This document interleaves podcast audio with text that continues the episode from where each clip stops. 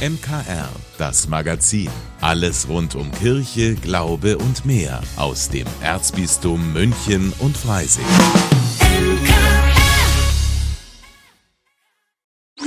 Herzlich willkommen beim MKR mit Ivo Makota. Mit einem Gottesdienst vor rund 1,5 Millionen Menschen hat Papst Franziskus am gestrigen Sonntag den Weltjugendtag in Lissabon beendet. Auch meine Kollegin Pauline Erdmann war für uns in Portugal mit dabei und hat in der vergangenen Woche ja auch schon berichtet. Pauline, was war denn am Ende die Botschaft, die Papst Franziskus den jungen Menschen mit auf den Weg gegeben hat? Ja, also die Begegnung mit dem Papst, also die Vigil und der Abschlussgottesdienst, waren definitiv ein Highlight. Im Grunde hat der Papst in den Predigten Wert auf die Kernbotschaft des Christentums gelegt. Und eine ganz zentrale Aussage war, dass die Kirche Platz für alle hat und Gott uns liebt, so wie wir sind. In der Vigil sagte er, dass es nicht schlimm ist, wenn wir auch mal hinfallen, aber wir müssen dann wieder aufstehen und dürfen nicht liegen bleiben. Im Abschlussgottesdienst betonte er dann wirklich oft und eindringlich, dass wir uns nicht fürchten sollen. Die Verkündigung der frohen Botschaft so, dass sie jeder versteht und vor allem niemand ausgegrenzt wird, ist ihm sehr wichtig und das wurde mehrmals deutlich in dem, wie er die Kernsätze immer wiederholte und auch betonte. Ja, das klingt ja nach ziemlich klaren Worten von Papst Franziskus. Was glaubst du, nehmen die jungen Menschen denn als Message vom Weltjugendtag mit und inwiefern wurde sich denn inhaltlich damit überhaupt auseinandergesetzt? Also die Stimmung am Ende bei den jungen Menschen schien sehr positiv zu sein. Viele nehmen neue Kontakte und Freundschaften mit und einige waren fasziniert von diesen unglaublichen Menschenmassen von rund 1,5 Millionen, die da zusammengekommen sind, aus ein und demselben Grund. Was den zweiten Teil deiner Frage betrifft, habe ich mit der Jugendamtsleiterin Johanna Kressung der Erzdiözese München und Freising gesprochen. Ich glaube, vor allen Dingen durch die Katechesen ähm, sind wir durchaus in kritische Diskussionen auch gekommen bei uns in der Gruppe. Denn ähm, da sind Welten aufeinander getroffen, die ähm, innerhalb Jugendlicher aus Deutschland ähm, feststellbar waren. Und deswegen gab es durchaus kritische Auseinandersetzungen. Ja. Ich nehme viele Fragen mit und vor allen Dingen die Frage, wie wir auch als Jugend ähm, der Kirche von Deutschland mehr Verbindung schaffen können. Ähm, es gibt einen großen, ich würde es echt sagen, einen Spalt zwischen Gemeinschaften und eher der Richtung, die Richtung BDKJ geht. Und der war hier sehr stark feststellbar. Und da müssen wir uns, glaube ich, fragen, wie können wir gemeinsam katholisch sein? Johanna Kressung, Jugendamtsleiterin im Erzbistum München und Freising, war das mit ihrem Resümee zum Weltjugendtag 2023. Pauline, nach dem Abschlussgottesdienst ist ja das letzte Highlight immer die Bekanntgabe des Gastgeberlandes für den nächsten Weltjugendtag. Wohin geht's denn als nächstes? Der nächste Weltjugendtag findet erst 2027 statt, da der Papst 2025 in Rom zum Heiligen Jahr ein besonderes Jugendevent stattfinden lassen möchte. Aber um auf deine Frage zurückzukommen, es geht nach Asien. Und zwar nach Südkorea in die Hauptstadt Seoul. Das sorgte in dem Moment auf jeden Fall für Begeisterung bei den Pilgerinnen und Pilgern. Vor allem, weil es damit erst zum zweiten Mal nach Asien geht. Gleichzeitig ist das natürlich auch eine ziemliche Herausforderung. Ich habe mit einer Pilgerin aus Südkorea gesprochen und sie sagte mir, dass sie sich freue und es auch eine große Ehre sei, aber die Stadt mit den öffentlichen Verkehrsmitteln sowieso schon täglich überlastet ist und Katholiken dort in der Minderheit sind, weshalb sie vor allem auf die Umsetzung gespannt ist und auf die Unterstützung der Politik hoffe. Vielen Dank, liebe Pauline. Meine Kollegin Pauline Erdmann war in der vergangenen Woche beim Weltjugendtag 2023 in Lissabon mit dabei, der gestern Abend mit einem Abschlussgottesdienst mit Papst Franziskus zu Ende gegangen ist. Ja, in dieser Woche geht's bei Pfarrer Schießler ums Leben und den Paragraphen 218. Ein Thema, das in den letzten Wochen immer mal wieder in den Medien aufgetaucht ist und viele Menschen bewegt. Auch Pfarrer Schießler ist da keine Ausnahme. Warum er für den Erhalt des Paragraphen ist und warum für ihn das Thema auf keinen Fall zum Sommerlochthema in den Medien werden darf. Das und mehr hören Sie in der neuesten Folge von Schießlers Woche.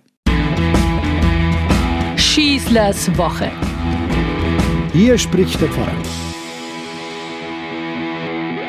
Eines ist klar. Das Thema ist viel zu ernst, als dass es ein Sommerloch-Thema werden darf. Es geht um den Schutz des werdenden Lebens, um den Paragraph 218 und die Frage, ob ein Schwangerschaftsabbruch grundsätzlich straffrei sein darf und das grundsätzliche Verbot von Abtreibungen gekippt werden kann. Kardinal Reinhard Marx hat daher zu Recht die Pläne der Ampelkoalition in Berlin kritisiert, wenn diese jetzt mit dem Gedanken spielt, dieses Fass wieder einmal neu aufzumachen und in eine Diskussion zu bringen, die Gefahr läuft, so der Münchner Kardinal, zu einer sehr polarisierenden Debatte in der Öffentlichkeit zu werden. Polarisierend meint, es wird dann nämlich nicht mehr einfach nur um den Wert und den Schutz des ungeborenen Lebens allgemein diskutiert. Die sich gegenüberstehenden Meinungspositionen werden wie so oft gleich wieder verortet. Das sind auf der einen Seite die fortschrittliche, die Freiheit des Menschen im Blick habende moderne Gesellschaft und ihr gegenüber steht wie immer die altmodische, starre, unbewegliche, konservative, mittelalterliche Kirche, die einfach nicht verstehen will, die mit ihrer althergebrachten Sexualmoral ohnehin jenseits von Gut und Böse ist und überhaupt keine Ahnung davon hat, wie moderne Menschen heute leben und über selbiges zu bestimmen haben. Das viel zitierte Schlagwort dazu heißt ja bekanntlich, mein Bauch gehört mir. Es ist doch keine Frage. Selbstverständlich ist es die uneingeschränkte Aufgabe der Kirchen, den gesetzlichen Schutz des ungeborenen Lebens unangetastet zu verteidigen. Diesen Schutz, auch den Gedanken in Frage zu stellen, sei sehr, sehr falsch, meinte Kardinal Marx, und man spürt seine tiefe Besorgnis in diesen Worten. Eine Kirche kann keine Kirche des Lebens mehr sein, wenn sie diesen Weg des Lebensschutzes nicht uneingeschränkt vertreten würde. Jedes werdende Leben ist grundsätzlich ein Gottesgeschenk und als solches zu betrachten, als was denn sonst? Das hat nichts mit dogmatischer Sturheit zu tun. Man würde der Kirche im Nachgang zu Recht erhebliche Vorwürfe machen, wenn sie das Leben, auch das Ungeborene, derart zur Disposition stellen würde. Nein, es geht hier wirklich nicht um eine althergebrachte, fromme, konservative Sturheit. Kardinal Marx warnt daher zu Recht vor einem Autonomiebegriff, der nur vordergründig wie eine Befreiung aussieht. Ob man es hören will oder nicht, sagt er, ein Schwangerschaftsabbruch ist und bleibt eine Tötung menschlichen Lebens. Niemand kann das einfach wegdiskutieren. Den Konflikt, in dem Frauen durch eine ungewollte Schwangerschaft geraten, völlig legitim durch die Tötung des werdenden Lebens aus der Welt zu schaffen, muss unweigerlich Konsequenzen auf das moralisch-ethische Grundgerüst einer ganzen Gesellschaft haben. Dem Leben dienen, das sieht nun mal anders aus. Lernen wir diesen Unterschied wirklich nur von denen, dessen eigener Kinderwunsch versagt blieb? Von Frauen, die das Drama einer oder mehrerer Fehlgeburten durchleiden mussten? Von Paaren, die so gern eigene Kinder gehabt hätten, aber nie bekommen konnten? Manchmal ist es wirklich so, dass man mehr von denen lernt, die nicht haben, was für uns so selbstverständlich ist, so wie Freiheit, Friede, Gleichheit, Wohlstand.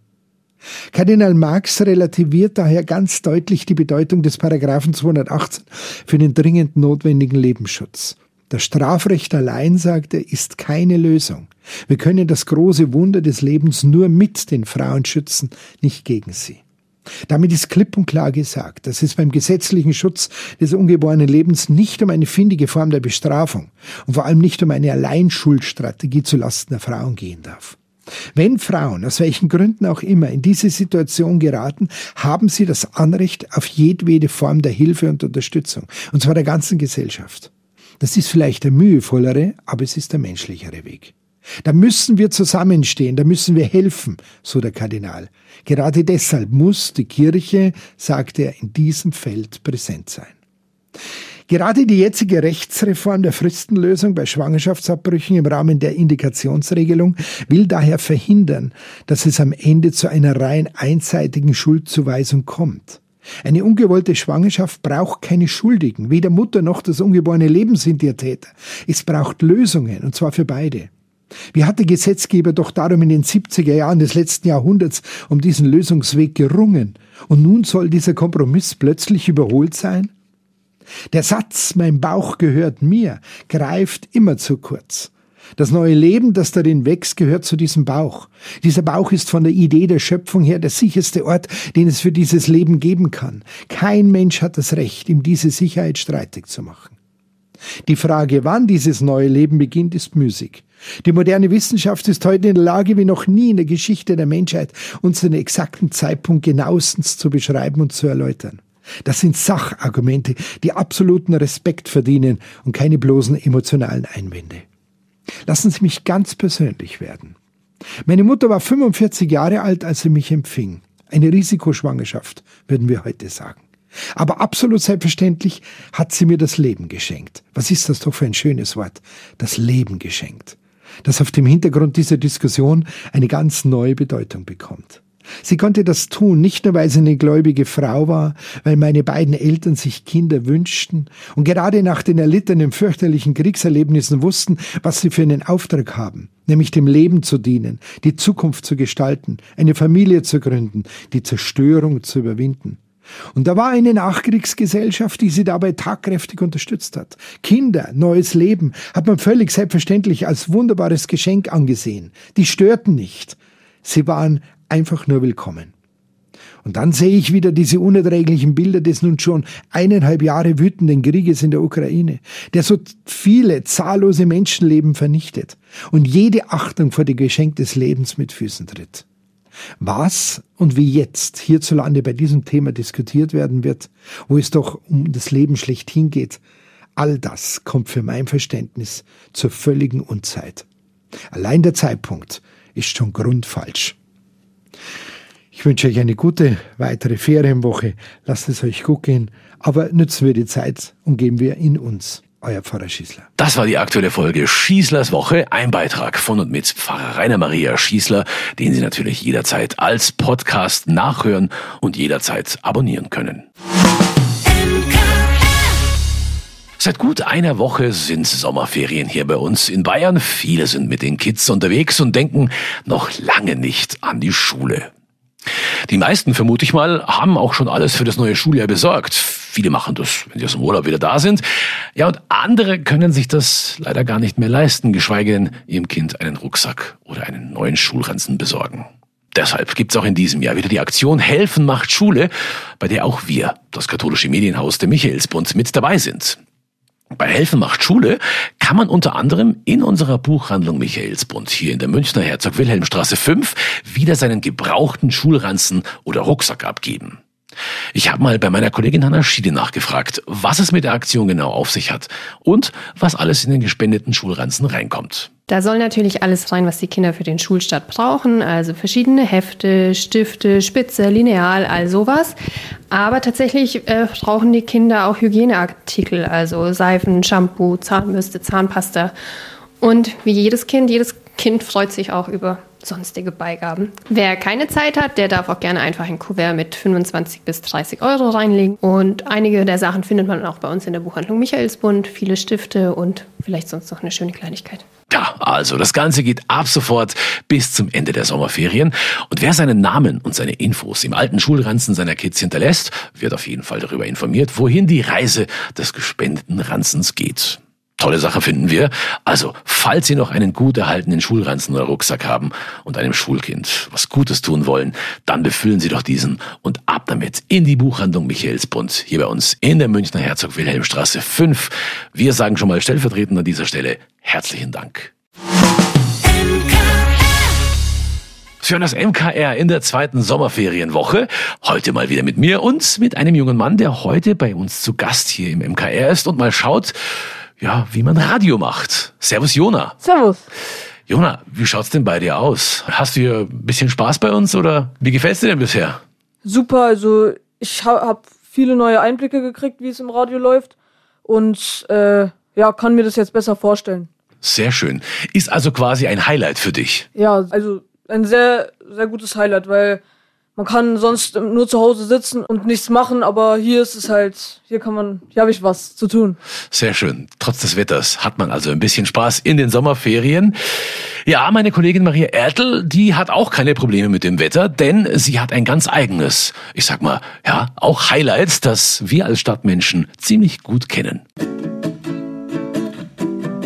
Das Highlight der Woche.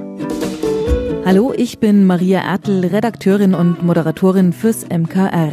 Und mein Highlight der Woche war mein Umzug. Der zwölfte seit meinem Erwachsenenleben und ich hoffe doch sehr für viele, viele Jahre der letzte. Ein Zuhause zu finden, in dem man sich wohlfühlt, in dem sich die Kinder wohlfühlen und auch das komplette Umfeld, also Schulen, Freunde und Arbeit sich nicht verändern müssen. So ein Zuhause zu finden, empfinde ich als absolutes Glück. Denn sich wohlzufühlen mit der ganzen Familie und schon nach kurzer Zeit ein Gefühl von nach Hause kommen zu haben, das ist einfach unbezahlbar.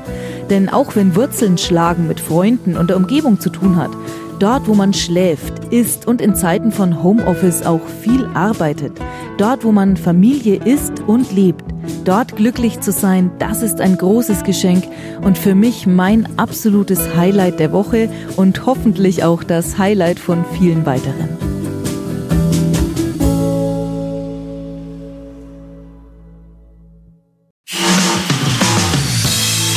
Dank, dass Sie sich unseren Podcast MKR, das Magazin des Münchner Kirchenradios, angehört haben. Wir freuen uns, wenn Sie unseren Podcast abonnieren und in der Podcast-App Ihrer Wahl bewerten. Am liebsten natürlich mit fünf Sternen. Wir haben auch noch viele andere schöne Podcasts. Diese finden Sie unter münchnerkirchenradio.de und überall, wo es Podcasts gibt. MKR, wir machen Ihren Podcast. MKR, mehr Tiefgang für den Süden.